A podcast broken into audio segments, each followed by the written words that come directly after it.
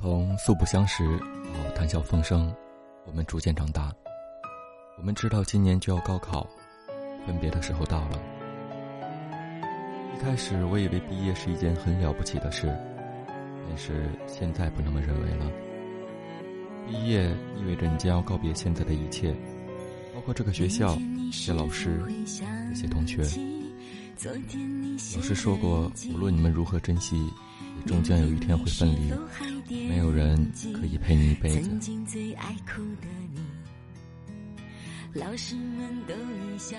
是啊，没有人可以陪我一辈子。有些路只能一个人走。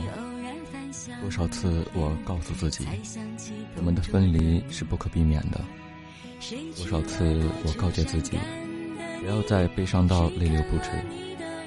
可那些鸡毛蒜皮的昨天，再也回不去了。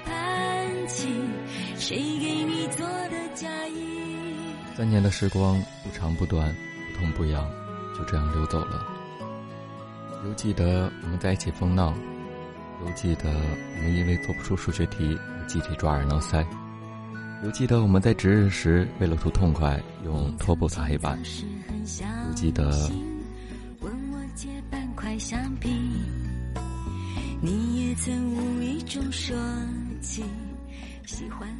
因为繁重的学业。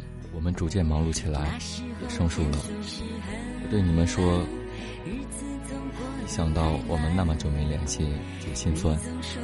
我们说了一句意思相近的话：陪伴是最长情的告白。谁遇到多愁善感的你？谁安慰爱哭的你？我记得我在哪里见到过这句话，但是此时它的意义不再是那样。这句话证实了你们三年来的陪伴。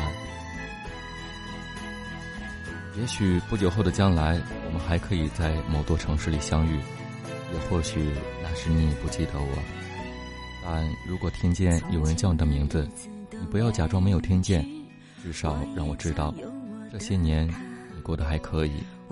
会给他看相片，给他讲同桌的你。谁去了多愁善感的你？希望十年之后，你依然会记得那段时光。和我，是我已然逝去的高中三年。